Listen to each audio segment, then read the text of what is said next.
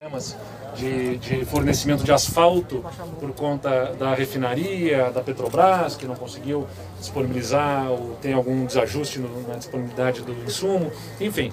Então nós trabalhamos com a lógica dos 12 meses, mas há uma possibilidade inclusive de uma antecipação. Uh, além disso, nós estamos negociando com as companhias aéreas para que os voos neste período possam acontecer a partir do aeroporto de Santo Ângelo. Né? Isso é um pedido também que os deputados têm intermediado e que nós estamos trabalhando para que os voos para a região possam ser operados ao longo dos seis meses em que se projeta a pista deverá estar suspensa uh, para pousos e decolagens por conta das obras que vão na pista, vão acontecer na pista.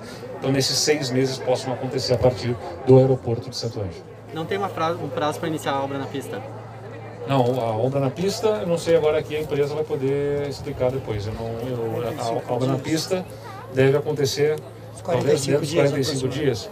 Então, e aí a partir disso, cerca de seis meses aí que pode ficar a pista suspensa. Né? Governador, é, com relação a insumos, há um, uma temeridade por parte do governo que possa atrasar, em função da crise que está acontecendo, a gente já sabe que algumas coisas estão faltando, função do coronavírus, e que isso possa atrasar a obra também?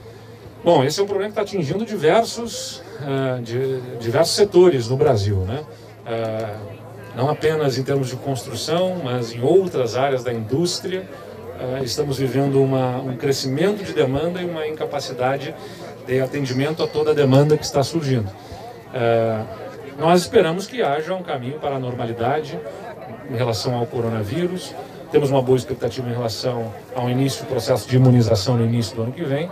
Então, não esperamos que essas dificuldades observadas no momento uh, interfiram decisivamente nos prazos do aeroporto aqui de Passo Fundo. Governador, governador, o senhor falou que o Estado está uh, abrindo manifestação de interesse para a iniciativa privada para administrar aeroportos. Esse processo já está pronto? Quando é que ele começa? A Secretaria Extraordinária de Parcerias do Governo do Estado, liderada pelo nosso secretário Bruno Vanuzzi, né, me comunicou hoje que já temos concluída a estrutura para lançar um edital, que deve acontecer talvez ainda no mês de novembro, estamos uh, revisando alguma, alguns pontos, mas uh, devemos talvez ainda no mês de novembro publicar um edital de PMI, que é para que haja proposta de manifestação de interesse, ou seja, próprio setor privado manifestando o interesse e a partir daí desenvolvendo projetos para administração de aeroportos no interior do estado.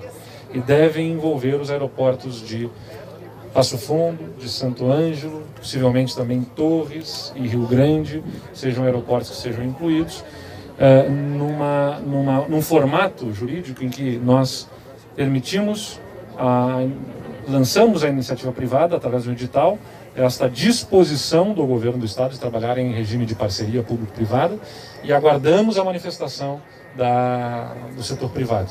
Então há uma expectativa de que a gente possa caminhar, até pelos investimentos que estamos fazendo, Se houver para, interesse, então para o isso. governo vai disponibilizar. Sim, sim, sim. A ideia, a ideia é trabalhar numa lógica justamente de que o aeroporto possa ter uma operação com um parceiro privado, justamente para que ele tenha melhores condições de manutenção, de operação e até de investimentos futuros. redução de custos Está aí o Sim, governador hoje, Eduardo hoje Leite em a sua coletiva aqui no... Não tenho comigo aqui os custos, mas principalmente mais aeroporto Lauro